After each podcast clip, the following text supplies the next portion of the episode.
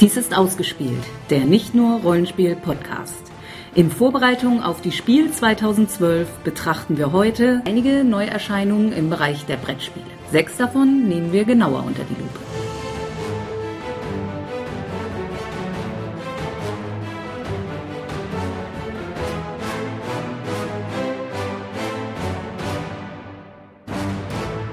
Hallo und herzlich willkommen zum Vorspiel 2012 unserer Sondersendung zu den internationalen Spieletagen in Essen. Mein Name ist Jens. Ich bin Sandra. Und das war's auch schon. Wir wollen, wie es für ausgespielt zumindest Tradition ist, etwas über unsere ja, über die bevorstehende Spiel sprechen. Diesmal wieder nur eine Sendung, denn leider erlaubt es die Zeit und die Arbeit und andere Aktivitäten nicht, dass wir wie letztes Jahr auch noch einen Bericht drüber die Rollenspiele, die zur Spiel erscheinen werden, beziehungsweise was die Rollenspielverlage zur Spiel geplant haben, zu erzählen. Allerdings stellt sich sowieso die Frage, ob es über die Rollenspielszene und die Spiel viel zu berichten gegeben hätte. Denn wenn man sich so den Ausstellerplan anguckt und dann dabei ganz genau die Halle 6, die ja traditionell den Rollenspielverlagen zugerechnet wird, dann ähm, sieht das ganz schön traurig aus. Schon wieder weniger geworden? Also gefühlt ja. Gut, die üblichen Verdächtigen, Pegasus, wenn man sich aber Pegasus anguckt und das, was Pegasus äh, mittlerweile veröffentlicht, ist es die Rollenspielanteile bei diesem Verlag auch mhm. so gering geworden. Das kann man ja fast schon als Hobby bezeichnen. Mhm. Also Pegasus ist, äh, was die ähm, Veröffentlichung an Brettspielen und Kartenspielen zur Spiel angeht, fast schon mit der größte Verlag geworden. Hm. Gut, viele Erweiterungen, das ist auch mal natürlich wieder so ein Trend der Messe mhm. ähm, oder ein anhaltender Trend der Messe. Ich weiß nicht, wie, wie viele Munchkin-Erweiterungen da jetzt wieder erscheinen. Gut, aber das Fehlen von Feder und Schwert ist ja schon seit dem letzten Jahr beklagt worden. Es ist dieses Jahr nicht besser geworden. Was ich äh, sehr traurig finde, ähm, Arkenstone Publishing ist nicht da. Die Finnen, die alles Mögliche an Indie-Rollenspielen mitgeschleppt hatten und äh, letztes Jahr dann eben auch äh, Indie-Rollenspielautoren vor Ort hatten, mit denen man sich nett unterhalten konnte. Also das finde ich sehr schade. Hm. Tja, für ah. Cubicle 7 hat sich offenbar auch nicht wirklich ja, gelohnt. Sind, die sind auch wieder nicht vor Ort. Äh, reden wir gleich nochmal drüber in anderem Zusammenhang. Äh, Achim von Pi Halbe hat mir getwittert gehabt, er hätte sich mit Arkenstone unterhalten gehabt äh, über ja, Internet und dergleichen. Und naja, sie werden es vielleicht im nächsten Jahr mal wieder machen, aber dieses Jahr wollten sie eben aussetzen. Hm. Schade, schade. Ja, was ist sonst an allgemein interessant über die anstehende Spiel? Ja, wer auch nicht da ist, wer im letzten Jahr da war, ist Lego. Mhm. Die waren ja letztes Jahr mit äh, ihrem Heroica ja. mhm, mhm. Brettspiel, Bauspiel da.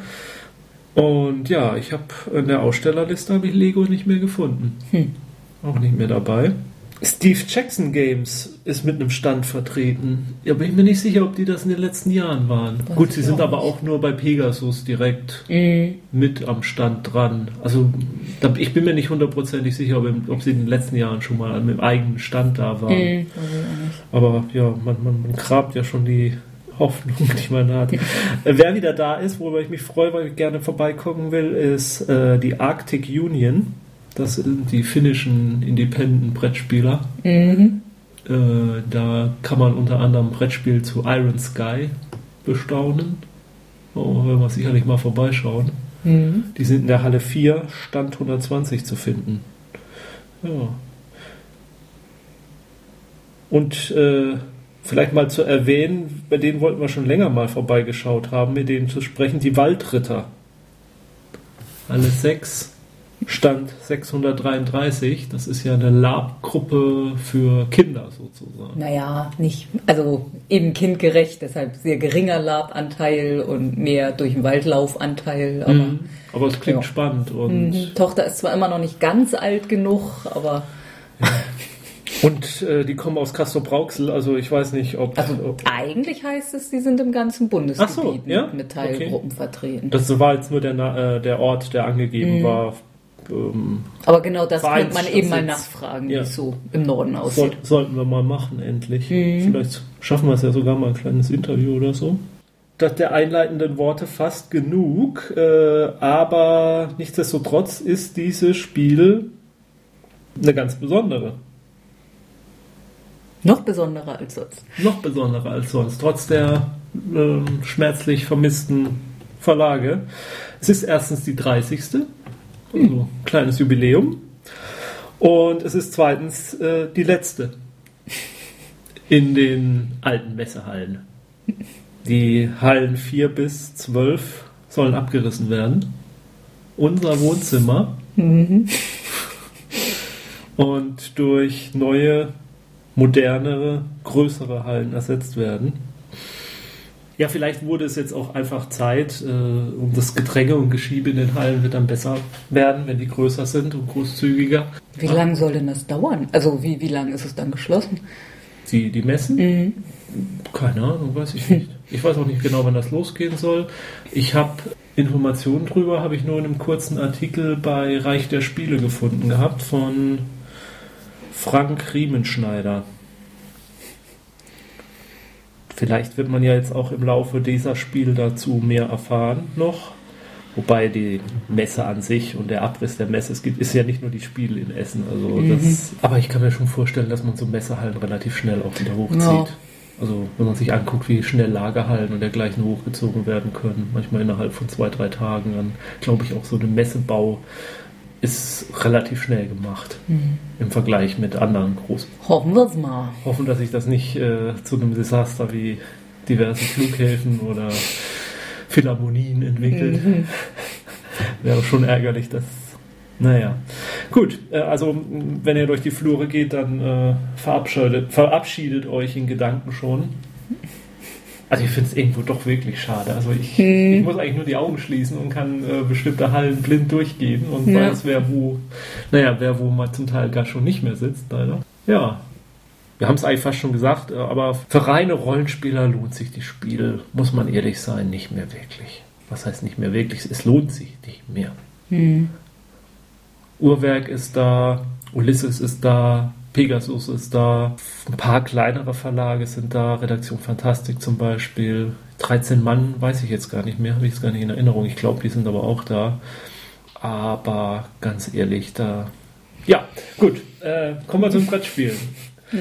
Wir haben uns insgesamt sechs Brettspiele ein bisschen näher angeguckt, die als Neuerscheinungen gelten. Die werden wir jetzt gleich ein bisschen vorstellen und dann schauen wir mal, ob wir noch ähm, ja, ein bisschen Name-Dropping dann äh, betreiben und noch ein paar Spiele, die uns so aufgefallen sind, äh, einfach nur mal kurz erwähnen. Aber fangen wir erstmal mit den drei intensiveren Darstellungen an. Wer beginnt? Du. Ach, verdammt nochmal. Gut, mein ausgewähltes Spiel das heißt Gauntlet of Fools. Ist vom Autor Donald X. Vaccarino. Vielleicht dem einen oder anderen bekannt durch kleinere Spiele wie Dominion zum Beispiel. Gauntlet of Fools ist ein Dungeon Crawl Spiel. Wird vom Verlag selbst manchmal so ein bisschen verglichen mit Munchkin für zwei bis sechs Spieler. Kann in 30 Minuten gespielt werden. Die Spielzeit soll sich auch nicht erhöhen mit der Spielerzahl, also es soll immer bei 30 Minuten ungefähr bleiben. Ja, Inhalt des Spiels ist es, ähm, man, es werden je nach Anzahl der Spieler äh, äh, Charakterkarten und Waff und eine zugeordnete Waffe auf den Tisch gelegt. Also bei zwei Spielern dann eben zwei Charaktere mit einer Waffe. Das wird zufällig ausgewählt. Die Kombinationen sind dann auch bewusst unbalanciert. Also es kann sein, dass man da den ähm, Barbarenkrieger mit der Barbaren-Axt hat, der alles wegsmoscht und daneben dann einen schwachbrüstigen Magier mit einem Breitschwert, der das gar nicht benutzen kann. Ich weiß nicht, ob es tatsächlich Mhm, solche Waffeneinschränkungen gibt. Ich glaube eigentlich nicht. Und dann bieten die Charaktere um diese, äh, Die Spieler. bieten die Spieler um diese Charaktere. Und man bietet darum, indem man äh, angibt. Man gibt in der Form an, dass man sagt, ha, mit dem Barbaren gehe ich ja mit auf dem Rücken gebundenen Arm in den Dungeon rein. Und dann gibt es bestimmte Teile, äh, also ähm, Plättchen, die man dann nimmt, die dann repräsentieren auf den Rücken gebundenen Arm. Und das legt man dann auf seinen Charakter drauf und dementsprechend wird er ein bisschen schwächer. Und dann kann der nächste Spieler jetzt sagen, na gut, dann nehme ich halt den anderen Charakter. Er kann aber auch sagen, ha, mit dem Charakter, mit dem auf dem Rücken gebundenen Arm, mit dem gehe ich ja sogar noch rein, auf einem Bein springend. Und dann nimmt man sich den entsprechenden negativen äh, Wert davon wieder auf sein Blatt. Und da kann man dann halt, das kann man halt auf die Spitze treiben, solange man will, bis dann einer sagt, naja gut, dann nimm ihn mal. Der ist jetzt so weiter runtergewirtschaftet äh, mit den ganzen Nachteilen, er hat jetzt nicht gefrühstückt und alles Mögliche. Äh, dann nehme ich doch den Schwachbrüstigen lieber. Ist natürlich bei einem Mehrspieler, mehr als zwei Spieler Spiel werden die Kombinationen dann natürlich immer interessanter, denke ich einfach. Und äh, ja, und dann zieht man in den Dungeon und das Spiel geht dann so lange, bis alle tot sind. Also tatsächlich, bis alle tot sind. Es wird immer ein Monster aufgedeckt und dann wird halt gesagt, äh, alle kämpfen gegen dieses Monster. Also spielen immer alle gleichzeitig. Und zwar spielt jeder gegen seine eigene Version des Monsters. Also wenn man zwei Spieler spielt, ist dann tauchen. Instanziert. Genau. Nein, nicht wirklich. Dann tauchen halt zwei Monster auf und jeder mhm. kämpft gegen mhm. eins davon. Und wenn man gewinnt gegen das Monster, das ist dann äh, tatsächlich, meine ich, wenn ich es jetzt richtig in Erinnerung habe, ein Vergleich einfach von Kampfwerten und Verteidigungswerten. Also der Charakter hat einen bestimmten Verteidigungswert, das Monster greift an, liegt, das, liegt der Wert über dem Monster, gewinnt man, liegt der Wert unter dem Monster, äh, verliert man. Und bei der Waffe schlägt man dann zu und dann vergleicht man halt dann den Verteidigungswert des Monsters und so geht es dann immer weiter. Wenn man Monster besiegt, dann ähm, kriegt man Gold dafür. Wenn man es nicht besiegt, dann kriegt man eine Verletzung. Wer als erstes vier Verletzungen hat, ist tot. Und wer danach vier Verletzungen hat, ist auch tot. ja, bleibt tot. Tot bleibt tot. Ja, und das ist eigentlich schon das Spiel. Im Ganzen. Gibt es auch keine Ereigniskarten, Boni oder sonst was? Ah, gute Frage.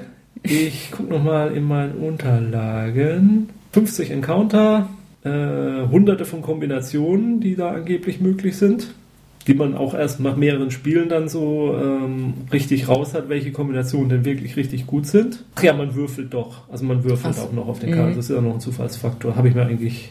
Ich hatte es mir gedacht, aber ich war mir jetzt nicht hundertprozentig sicher. Ja, ob es noch Ereigniskarten oder so gibt, weiß ich nicht. Mhm. Kann ich dir jetzt so nicht sagen. Habe ich jetzt jedenfalls nicht in meinen Aufzeichnungen. Mhm. Ja, ich fand das klang recht spaßig. Klingt auf jeden Fall simpel, ja. also was ich jetzt nicht negativ meine. Mhm. Mach das mal schnell.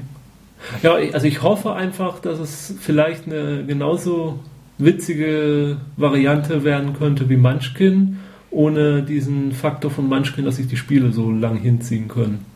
Weil halt mhm. halt so ein Ende ist. Ja, man ja. ein schönes Spiel, was man vielleicht auch mal, wenn man, wenn man auf die weiteren Mitspieler in der Rollenspielgruppe wartet, nochmal vorher mhm. Achso, und wer hat dann gewonnen? Der mit dem meisten Geld? Mit dem meisten Gold. Mhm. Ja, also genau, man kann theoretisch schon als erster sterben, aber dann dennoch mehr Gold haben. Wenn man halt ein. Goldreicheres Monster besiegt hatte vorher. Ja. Ähm, ist beim Stand in Halle 9 äh, Nummer 28 zu finden bei Indie um Board, Indie Boards and Cards. Das ist meins. Sandra, was hast du? Wir hätten uns absprechen sollen. Du hast Informationen angegeben, die ich nicht vorbereitet habe. Tja. Ich habe keine Infos zu Ständen und ich habe keine Infos zu den Autoren. Was? Dafür habe ich mir die Verlage aufgeschrieben. Gut, mein erstes Spiel ist Mutant Meeples. Kommt ursprünglich von Bessier Games, französischer Spieleverlag, erscheint in Deutschland bei Pegasus. Pegasus. Mhm. Ja, dann wissen wir ja auch, welcher Stand. Das ist Halle 6. äh, Stand. Baba. Na, der große da hinten. Ja, das kann man ja nicht übersehen. In der Mitte von Halle 6. Ja, und in Halle 12 oder 10 sind sie doch auch immer. Stimmt, da vorne haben sie auch noch einen Stand, ja. Okay. Äh, Mutant Meeples für zwei bis sechs Spieler ab acht Jahren. Soll 45 Minuten dauern, eine Partie. Äh, ja, ich habe mir noch Notizen zur Anleitung gemacht. Also das ist eine vier Seiten Anleitung und den Großteil davon nehmen auch noch die Beschreibung der Sonderfähigkeiten der verschiedenen Figuren ein. Also die eigentlichen Regeln nehmen mal so gerade eine Seite ein. Es gibt also Figuren in diesem Spiel. Ja. Ähm, also vom Hintergrund her, die Meeples in Meetropolis wurden zu Superhelden mit Superspeed und je einer anderen speziellen Fähigkeit. Und daraus soll man ein Superteam bieten, bilden. Das ist ja super. Mhm. Die Siegbedingung ist eben, also es gibt acht verschiedene Typen von Meeples, also mit jeder einer Spezialfähigkeit und sechs davon muss man in sein Superheldenteam bringen. Mhm. Also die gibt's sozusagen mehrfach, also jeder kann die gleichen, aber wer zuerst sechs davon in seinem Superheldenteam hat, hat gewonnen. Man bringt die Meeples in das Superheldenteam, indem man sie in einer Runde als erstes an einem Tatort in der Stadt hat. Also es geht darum, in jeder Runde einen Miepel möglichst schnell an einen Tatort zu bringen. Also das Tatort ist so typische Superhelden-Zwischenfall dann, oder wie? Ähm, äh, Oder wird das gar wird nicht erst näher beschrieben? Nee, es wird nicht weiter. Es wird Okay. einfach nur. Also das, das Spielbrett ist äh, 18 mal 18 Felder. Mhm. Der Spielplan hat zwei Seiten mit unterschiedlich vielen Gebäuden draufgedruckt. Also der eine hat mehr, der andere hat weniger. Mhm, Und es gibt auch noch zusätzliche Teile, mit denen man auch noch Gebäude zudecken kann oder neue Gebäude drauflegen kann. Mhm, Warum Gebäude so wichtig sind, hören wir gleich. Die Meeples haben, glaube ich, äh, feste Startpunkte für das ganze Spiel. Also der, der blaue Miepel startet das ganze Spiel über, glaube ich, immer von derselben Stelle auf dem Spielbrett. Ähm, man nimmt, äh, man wählt dann über so, so, so Buchstabenkärtchen, stellt man, ähm, also das sind Koordinaten, womit man dann jede Runde einen Tatort legt. Also es sind Längsbuchstaben, Querbuchstaben und dann zieht man halt A und F und das sind dann die Koordinaten für den Tatort. Und ja, dann weiß man, wo die Meeples stehen, man weiß, wo der Tatort ist und dann grübeln alle drüber, welcher Miepel wohl möglichst schnell zu dem Tatort kann. Und der Erste, der meint, er hätte einen ganz, ganz kurzen Weg gefunden, schreit hier und sagt, ich will mit dem Miepel in so und so viel Zügen zum Tatort kommen. Dann wird eine Sanduhr gedreht und dann haben alle anderen äh, die Möglichkeit, so lange bis die Sanduhr abgelaufen ist, in Hektik doch, doch noch eine schnellere Variante zu finden. Äh, Also schnellere Variante, dass Sie sagen, ich komme da in weniger Zügen Genau, hin. genau. Ah, okay. Und der, der den Zug, der sozusagen verkündet hat, er schafft das in fünf äh, Zügen, der muss das äh, dann auch erstmal nicht beweisen. Äh, Bis zu dem Zeitpunkt noch nicht, nee. Ja, also und wenn dann die Sanduhr abgelaufen ist, dann führt er das halt vor, also wie die Miepels ziehen, dazu kommen wir gleich. Und ja, wenn er recht hat, hat er diesen Miepel in seinem Team. Das bedeutet aber nicht, dass die anderen nicht den gleichen dann auch noch in ihr Team holen können. Instanziert. Ja. Mhm. Ja, und wenn er nicht recht hat, dann kommt der, der, ja, das stimmt, ich habe es ein bisschen falsch gesagt. Also man kann auch sagen, quasi, das stimmt nicht, was du gesagt hast. Ja, so ja. schnell kannst du das nicht schaffen. Ich mach's aber dann in fünf Zügen statt, wie du gesagt hast, in vieren. Ja, und das ist immer noch das Schnellste so. Und dann ist es eben, wenn der Erste ge gezeigt hat, ups, war gar nicht so schnell, dann ist der Nächste dran und dann kann der zeigen. Aber Lügen lohnt sich ja nicht, weil Nee, entweder nee, nee. man muss es gleich beweisen oder man muss es beweisen, wenn es die anderen nicht schaffen. Ja. Ja. Und es ist eben, sobald es einer geschafft hat, sind alle mit längeren Zügen, Ja, das ja, wird ja. dann gar nicht mehr Okay, angeguckt. okay. So, wie ziehen diese Meeples? Die Meeples haben, wie gesagt, Superspeed. Und die ziehen äh, waagerecht oder senkrecht, nicht diagonal, immer so weit, bis sie irgendwo gegenknallen. Entweder gegen Gebäude oder gegen einen anderen Miepel. Also man sagt, ne, also das ist dann ein Zug, ich ziehe diesen Miepel jetzt nach rechts. Und das kann sein, dass es nur ein Schritt ist, weil dann das erste Gebäude kommt. Das kann aber auch quer übers ganze Feld sein. Also aber man kann keine halben Schritte machen, Nee. keine halbe Strecke machen. Man muss dann durchziehen, bis, Genau, bis genau. es knallt. Okay. Und dann sagt man, jetzt gehe ich nach oben und prallt da wieder und Ja, so ja, ja, muss man ja, dann halt ja. versuchen, an den Tatort zu kommen. Es kann mal sein, dass ein Tatort natürlich irgendwo in der Mitte ist, wo gar keine Gebäude direkt dran sind. In dem Fall kann man, man kann bis zu drei Miepels bewegen und kann dann halt einen da vorher hinschubsen, den an die Wand stellen und dann den nächsten, der bremst dann eben an diesem Miepel und so kann man dann vielleicht den Tatort treffen. Das ist wie bei, bei, bei, bei Lemmings früher, dass man da so einen Stopp äh, Ja. dann macht und ja. Ja, und dann hat eben jeder Miepel, wie schon erwähnt, noch eine Spezialfähigkeit, womit man eben diese normale Regel ein bisschen bricht. Also es gibt dann einen Miepel, der einmal in seinem Zug durch eine Wand gehen kann. oder der, der besser abbremsen kann und einen vor der Wand stehen bleibt Mhm. Oder einen, der diagonal ziehen kann oder mal so, ein- so einen Sidestep nochmal machen kann. Und das muss man halt alles einkalkulieren. Und das war es eigentlich schon. Aber ich finde, es klingt relativ clever Klingt und interessant, ja. also ich weiß jetzt nicht, ob es dauerhaft interessant bleibt.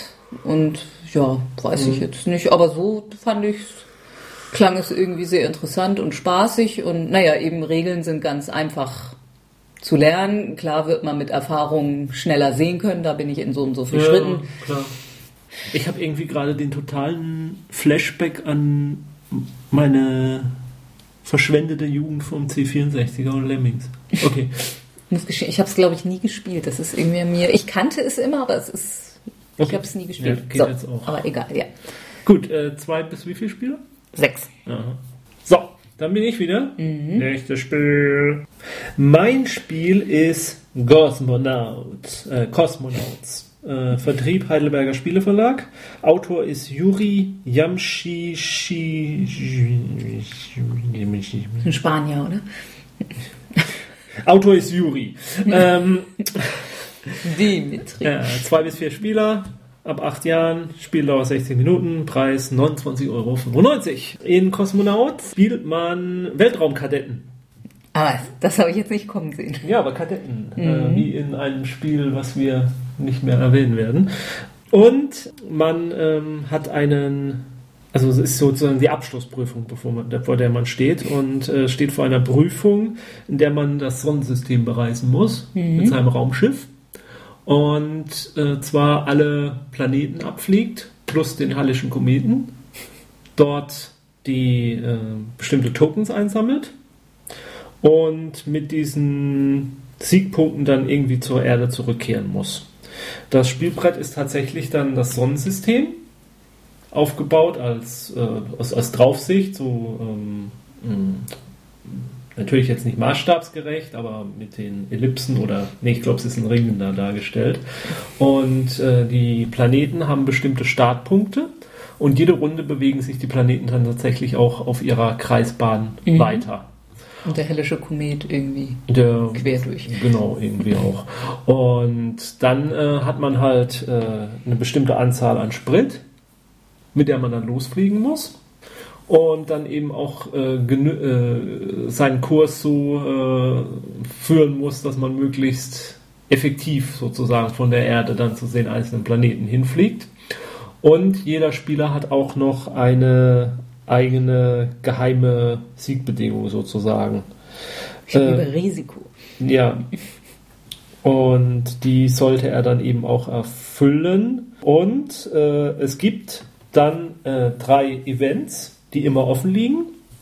Und der Spieler, der, der in der Runde dann immer auch dafür verantwortlich ist, die Planeten weiter zu bewegen, der, ich glaube, der Flugleiter oder sowas ist es bezeichnet, der kann in seinem Zug auch einen der drei Events auslösen. Also er kann sagen, ich möchte jetzt diesen Event auslösen. Das sind Events, das können positive Sachen sein, dass alle ihr Treibstoff auffüllen dürfen. Kann aber auch sein, dass man Treibstoff verliert. Und alle Spieler, bei allen Spielern wird das dann auch gelöst, ausgelöst, auch bei dem Spieler, der es ausgewählt hat. Aber natürlich wählt man dann halt irgendwas aus, was für einen positiv ist oder was einen gerade nicht so trifft und die anderen Spieler aber viel härter trifft. Ähm, man kann dann in seiner Runde eben, also diesen Event, dann äh, kann man, dann muss jeder Spieler seine, seine, ähm, klar, alle Spieler müssen dann gleichzeitig ihre Bewegungen diese Runde dann bekannt geben. Also wie sie sich, da gibt es dann Bewegungskarten, wie was sie jetzt diese Runde machen wollen. Sie können aber auch auf dem Planeten bleiben, zum Beispiel auf dem sie gerade sind. Das ist dann so eine Art Auftanken. Es gibt dann auch verschiedene Formen irgendwie von Treibstoff. Das hatte ich beim Lesen der, ist mir beim Lesen der Anleitung noch nicht so klar geworden. Es gibt noch so einen Hypertreibstoff irgendwie, den kann man nochmal speziell einsetzen. Das wurde mir beim Lesen der Anleitung nicht so klar. Man bewegt sich immer auf dem Spielbrett einen, ein Kästchen weiter, je nachdem, wie viel Sprit man investiert in dieser Runde. Und das legt man halt auch vorher fest, wie viel Sprit man diese Runde investiert. Das legt man dann extra auf seinem Raumantrieb, aus seinem Raumantriebsvorrat sozusagen. Und ja, das Spiel endet, wenn einer zum Plan zur Erde zurückkehrt, nachdem er alle bis auf einen Planeten besucht hat. Und die Spieler erhalten dann Siegpunkte für ihre Landungsplättchen, die sie bekommen haben, für jeden Planeten, auf dem sie gelandet sind. Und dann nochmal zusätzlich Siegpunkte für ihre Siegbedingungen, die sie dann eben offenlegen. Hast du da Beispiele für? für die Siegbedingungen? Mhm. Äh, nee, habe ich jetzt leider nicht. Mhm. Nee, die habe ich jetzt leider nicht äh, so mir ist es deswegen aufgefallen, das Spiel auch, weil ich diesen ganzen Stil, dass das halt Kosmonauten, dass das so ein bisschen sowjetisch aufgemacht mhm. ist. Und ich glaube auch in der Anleitung wird man dann mit Genosse angesprochen und mhm, so. Und das, mhm. Ah, kann ich mir schon lustig vorstellen. Da hole ich mir mal, mal wenn ich mir das spielen und ich dabei dann meine äh, Kaffeetasse mit ihrem roten, großen roten Stern drauf habe oder so. Das ist einfach das, dieses Flair da drin einfach. Das finde ich schön. Ähm, der Verlag ist äh, Mesa Board Games. Kommt, meine ich, aus Polen und hat den Stand in Halle 4 Nummer 211. Mhm. Jo. Mein zweites Spiel ist Seasons. Das ist beim Verlag, wie auch immer man ihn ausspricht, Liebe Lut. Also es ist französisch. Ich habe keine Ahnung, wie ich dieses Wort französisch aussprechen soll. Lippe Blut. Und erscheint aber auch bei Asmodee in den USA und auch in Deutschland. Mhm. Zwei bis vier Spieler, 14 Jahre, 60 Minuten. Anleitung etwas länger, 16 Seiten, aber relativ reich bebildert. Und auch wieder die Hälfte der Anleitungen sind die Beschreibungen der Karten. Mhm. Hintergrund des Ganzen, die Zauberer des Königreiches Xidit ermitteln in einem Turnier, wer der neue Erzzauberer wird. Versammeln sich, Baba, Turnier. Fertig. Ja, du, du, was erzählst du das jetzt da so lapidar? Ich finde das eine absolut spannende und glaubwürdige Hintergrundstory. Und ich kann es eigentlich gar nicht abwarten zu erfahren, welcher es sein wird. Der blaue, der rote oder der grüne? Hm. Oder vielleicht doch der orangene? Oder der weiße? Ja, und es wird derjenige Erzzauberer, der folgende Siegbedingungen erfüllt, nach drei Spieljahren, die jeweils vier Jahreszeiten enthalten. Zu welchen Jahreszeiten? Das kommt, da kommen wir noch zu. Ja, wer es geschafft hat, in der Zeit die meisten Prestigepunkte zu erlangen. Versuchst du hier Spannung aufzubauen? Hm. Es gibt ein rundes Spielbrett, das zeigt die Jahreszeit und das Jahr an und auch unterschiedliche Bedingungen, die während der Jahreszeiten herrschen. Also im Sommer sind manche Sachen anders als im Winter. Wenig überraschend, auch in diesem Spiel spielt das eine Rolle. Es gibt außerdem hat jeder ein individuelles Spielbrettchen, wo auch nochmal ein paar Sachen angemarkert werden können. Ja, wo die Prestigepunkte angezeigt werden, ist jetzt auch nicht so spannend. Und es gibt vier Sets von Würfeln. Also jede Jahreszeit hat ein eigenes Set von Würfeln. Ui, schick. Und äh, ja, es gibt Power Cards, das sind die schon erwähnten Karten, die, wenn man sie ausspielt, Vorteile bringen, einfach während des Spiels und auch Punkte. Mhm. Es gibt vier verschiedene Energiearten: Feuer, Wasser, Luft, Erde. Und da ist eben auf den Würfeln sind die zum Beispiel unterschiedlich verteilt. Also in bestimmten Jahreszeiten gibt es manche Energiearten häufiger als andere. Mhm. Und ja, also das ganze Spiel läuft dann so, dass am Anfang einer Runde wird die zur Jahreszeit passende Anzahl Würfel plus, äh, ja, Würfel gewürfelt, Anzahl Spieler plus eins. Und dann wählt jeder einen. Einer bleibt logischerweise über. Und also die Würfel äh, geben einem die verschiedenen Möglichkeiten. Also es, äh, manchmal bekommt man Energie, also halt Feuer, Wasser, Luft oder Erde, oder direkt Kristalle, was den Prestigepunkten entspricht. Oder man bekommt die Möglichkeit, Karten zu ziehen, die Möglichkeit, mehr Karten auszuspielen. Das ist dann was, was man auf seinem individuellen Brett einstellt. Oder man kann Energie in Kristalle umwandeln. Also halt Feuer-Wasser-Plättchen in allgemeine Kristalle. Und das ist auch wieder je nach Jahreszeit unterschiedlich, was effektiver ist. Also in bestimmten Jahreszeiten kann man bestimmte Energiearten in mehr Kristalle umwandeln oder weniger. Mhm. Dann kann man Karten spielen, wenn das individuelle Brett sagt, dass man noch welche spielen darf. Und ja, das kann eben direkt Punkte bringen oder verschiedene Effekte. Das können sofortige Effekte sein oder permanente Effekte oder Effekte, die man jede Runde aktivieren kann. Mhm. Und dann kann man noch, äh, man kann im ganzen Spiel drei von vier Bonusaktionen benutzen. Das kostet dann aber Prestigepunkte. Also man kann sich entscheiden, ich will jetzt so eine Bonusaktion machen, aber man büßt dafür auch ein bisschen Prestige ein. Und ja, dann guckt man den einen Würfel an, der übrig geblieben war. Und äh, anhand dessen kann man dann erkennen, ob die Jahreszeit noch eine Runde bleibt oder ob man gleich weitergeht in die nächste Jahreszeit. Okay. Und dann würfelt man die entsprechenden Würfel und dann geht das wieder von vorne los.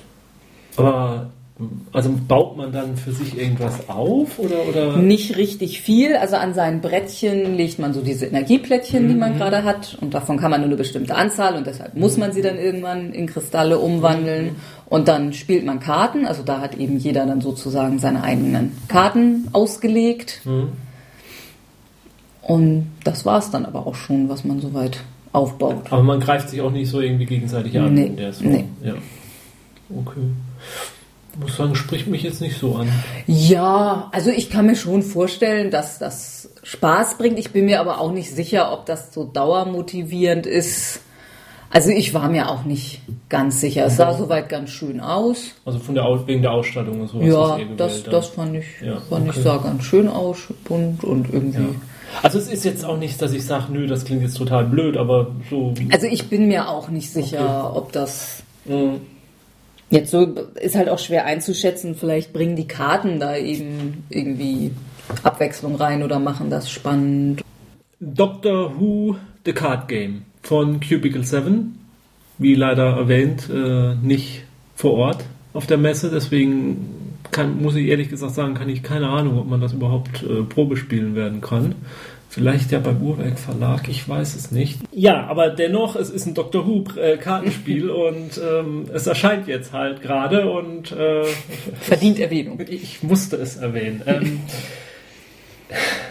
ja, es ist es ist auch irgendwo ein Sammelkartenspiel vom Prinzip her, also was man macht. Ähm, jeder spielt den Doktor, den Matt Smith Doktor und man hat dann noch drei Kameraden an seiner Seite, nämlich Rory, Amy und River. Und das sind die Defender-Karten, nennt sich das. Ähm, es geht dann so, dass man Locations auslegt, für diese Locations Punkte kriegt und in seinem Spielzug dann gleichzeitig die Locations von anderen Spielern angreifen kann mit äh, Bösewichterkarten. Also das mhm. können Daleks sein oder Cyborgs oder diverse andere Monster. Man kann auf seine Locations verdeckt eine Defender-Karte schon drauflegen haben. Dann weiß der Angreifer nicht, was ihn da erwartet. Und dementsprechend äh, kommt es dann zum Kampf und dann werden eben die, die Werte verglichen. Und der Doktor hat zum Beispiel einen Wert von 5 und Amy hat einen Wert von 3. Und wenn da halt beide liegen, dann haben die Verteidiger insgesamt halt eine 8. Und da muss halt dann der Angreifer drüber kommen. Und wenn er das nicht schafft, dann ist der Angriff zurückgeschlagen und die Karten kommen erstmal in den Ablagestapel und wenn die Angreifer es schaffen, dann kommen halt erstmal die, äh, die Verteidigerkarten in den Ablagestapel.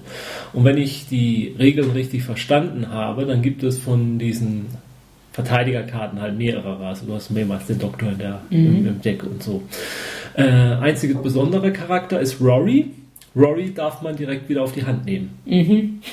Unkaputtbar. Quasi, genau.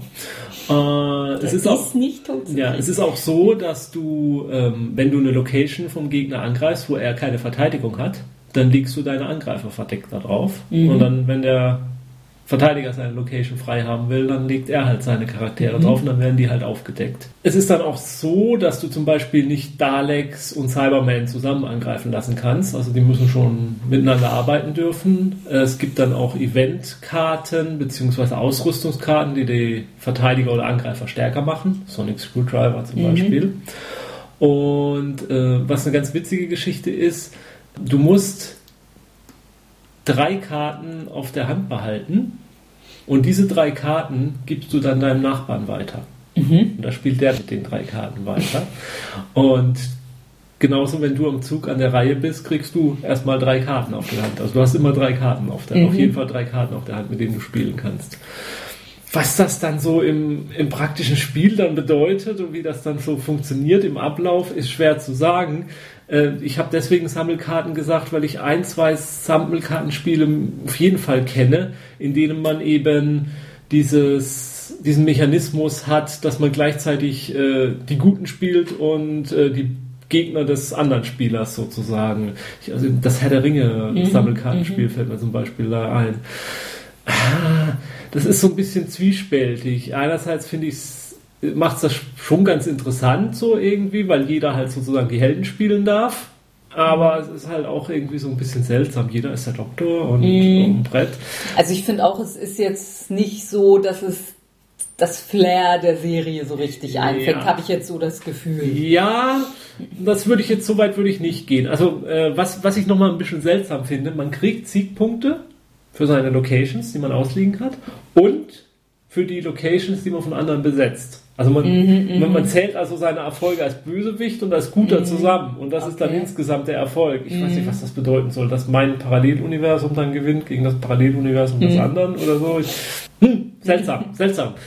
Was ich sehr schön finde, äh, jedenfalls habe ich den Eindruck von den Karten gehabt, es ist ja bei solchen Lizenzprodukten gerne mal, dass sie auf die Karten dann irgendwelche Bilder einfach von der äh, Serie knallen, einfach irgendwelche Screenshots oder so drauf. Ähm, das sieht aber eher so aus, also zumindest auch bei den Charakteren sieht es so aus, als wäre es so ein bisschen nachgezeichnet zumindest. Also man, es- scheinen schon so Fotovorlagen zu sein, die man aber noch so ein bisschen nachgezeichnet hat oder so. Also ich fand, die sahen schon ganz schick aus, die Karten. Ähm, ja, also da habe ich habe ich großes Interesse daran an dem Spiel und äh, würde es gerne Probe spielen. Ist für drei bis fünf Spieler, glaube ich. Äh, Ich bin mir nicht sicher, ob es fünf sind. Also es ist auf jeden Fall ab drei Spielern. Ich meine, es geht bis fünf. Und ja, Verlag eben Cubicle 7 ist, glaube ich, auch deren erstes Kartenspiel, was die veröffentlichen. War ja bisher ein reiner Brettspiel. Verlag. Rollenspiel. Äh, war ja bisher ein reiner Rollenspielverlag, genau. Dann komme ich zu meinem dritten Spiel. Nennt sich Gladiatori von giochix.it. Ist ein italienisches Spiel. Hätte man drauf kommen können. Ich Ja. glaube, wir haben im letzten Jahr so ein Gladiatorenspiel dabei gehabt. Das war auch von denen. Oder so, so wo man so ein Gladiatoren-Schulen gründen muss und so. Das haben wir dann auch nie gespielt, aber wir haben es Mhm. vorgestellt in unserer Sendung. Ich glaube, das war auch von denen. Okay. Ist für zwei bis vier Spieler, zwölf Jahre, 60 Minuten, auch 16 Seiten Anleitung, allerdings da fast nur Text. Also es gibt eine deutsche Anleitung. Ja? Und na gut, aber ein Drittel davon sind so Alternativregeln oder Ergänzungen. Äh, ja, Setting. Römische Gladiatoren kämpfen in der Arena gegeneinander. Kann man schon mal nichts verkehrt mitmachen. Ja. Siegbedingungen ist dann auch, also es, äh, wer nach sechs Runden Kampf die meisten Siegpunkte hat, wobei man Siegpunkte erringt durch gewonnene Kämpfe, aber auch durch ehrenhaftes Kämpfen. Oder indem man Russell Crowe den Oscar klaut. Jo. äh, wenn man unehrenhaft kämpft, verliert man Punkte. Äh, man hat aber auch gewonnen, wenn man am Schluss der Einzige ist, der noch steht. Also man kann eine unehrenhafte Drecksau sein, aber wenn man am Schluss lebt, dann hat man... Äh, ja, Dann fragt dann- auch keiner mehr, wie man es geschafft Ja, hat. das stimmt, wenn du es so formulierst. Okay. Ähm, ja, also man spielt mit unterschiedlichen Charakteren, wobei diese festgelegt werden durch einige Werte, Fertigkeiten, Fähigkeiten, Kräfte und auch die Zusammenstellung des Kartendecks. Man kann aber auch vorgefertigte Charaktere nehmen, bietet sich natürlich für den Anfang an. Und dann gibt's noch verschiedene Varianten, wie man seine Werte so erlangt, wenn man es selber macht oder Also die es ein Aktionskarten. So, so ein Mini-Rollenspiel. Ja, ja, wobei, ja, es halt reine Kampffähigkeiten Ja, sind, ja. aber ja. Simulation. ja. Aber ähm, kann man dann, dann sicherlich halt auch die einzelnen, die, die, die klassischen Gladiatorenklassen dann sozusagen auch spielen. Ich denk mal schon, dass die Beispielcharaktere Der, werden, Namen ich. mir jetzt alle nicht einfallen. Weil der Typ halt im Netz und Genau, Dreizack. genau. Also die, es gibt auch Ja. Gegenstandskarten und natürlich ist da ein Netz und ein Dreizack und ein Schwert und ein Schild und ein Helm und Ach so, also Gegenstände gibt man denen dann auch richtig. Gibt es man rüstet sie ja. richtig so aus. ein bisschen, ja. Ja. Das klingt ja cool.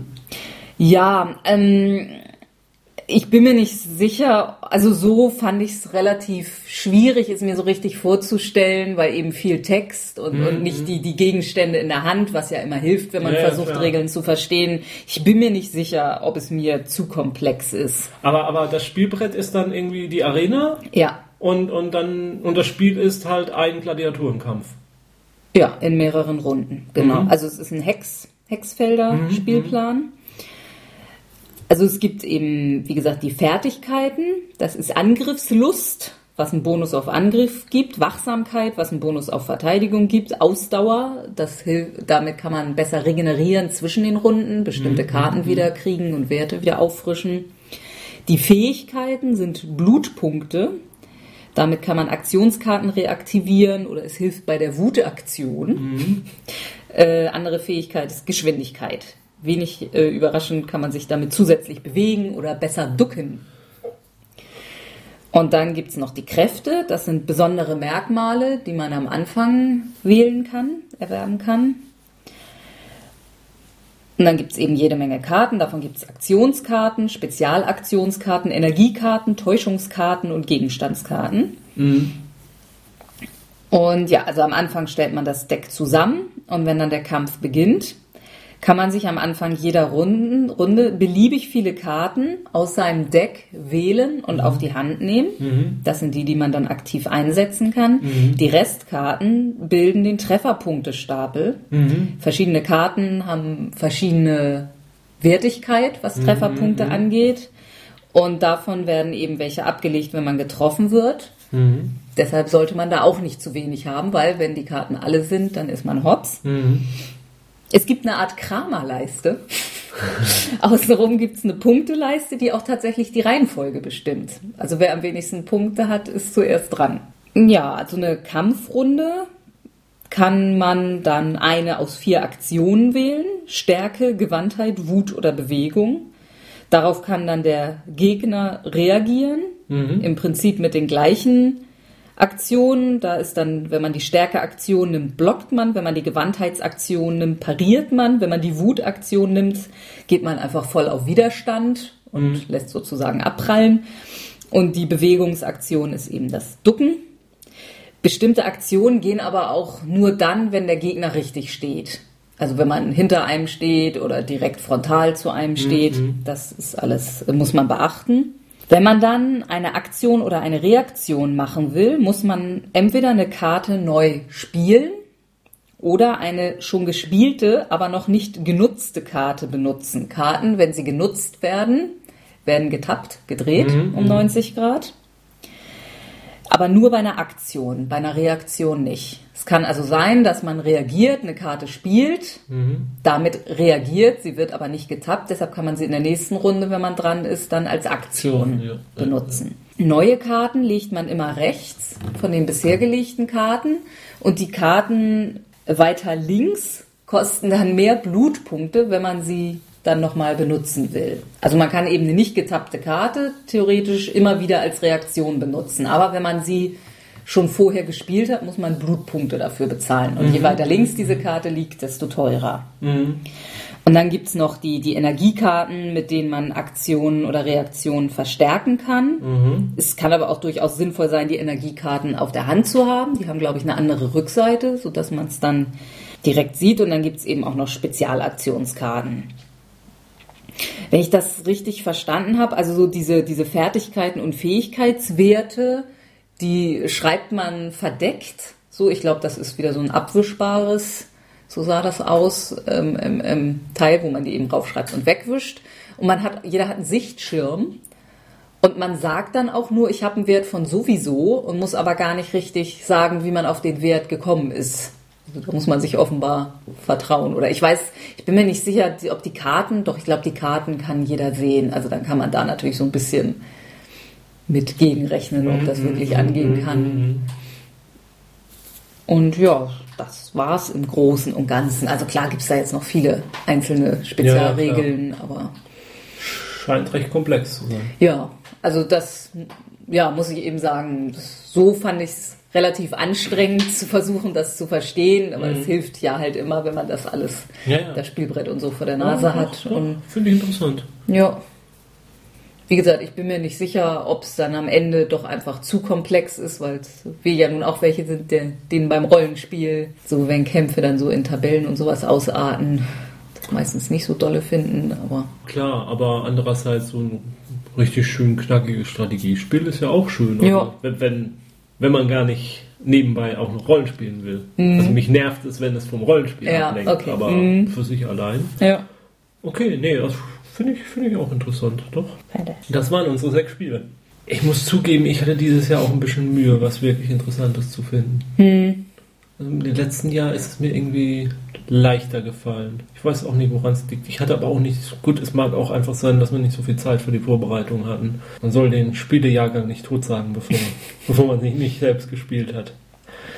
Ja, es war ja noch das eine Spiel, was ich eigentlich vorstellen wollte, wo ich dann aber noch keine Anleitung zu hatte. Myrmides oder so, irgendwie so in der Art. Moment, ich kann es dir genau sagen. Du meinst, glaube ich, Myr Myrmes, ja, von Johann Levet Yistari Games.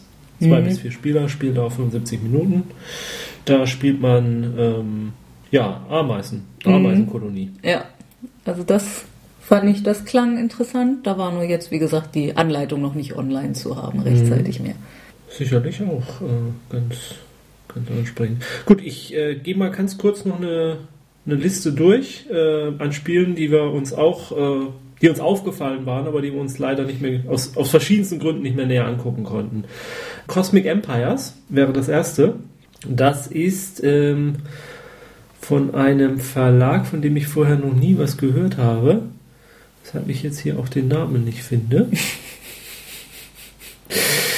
Ich glaube, also äh, der Verlag heißt IGC, aber fragt mich jetzt bitte nicht, wofür die AFA-Abkürzung genau steht. Ich habe über die auch im Internet nichts Vernünftiges gefunden. Hm.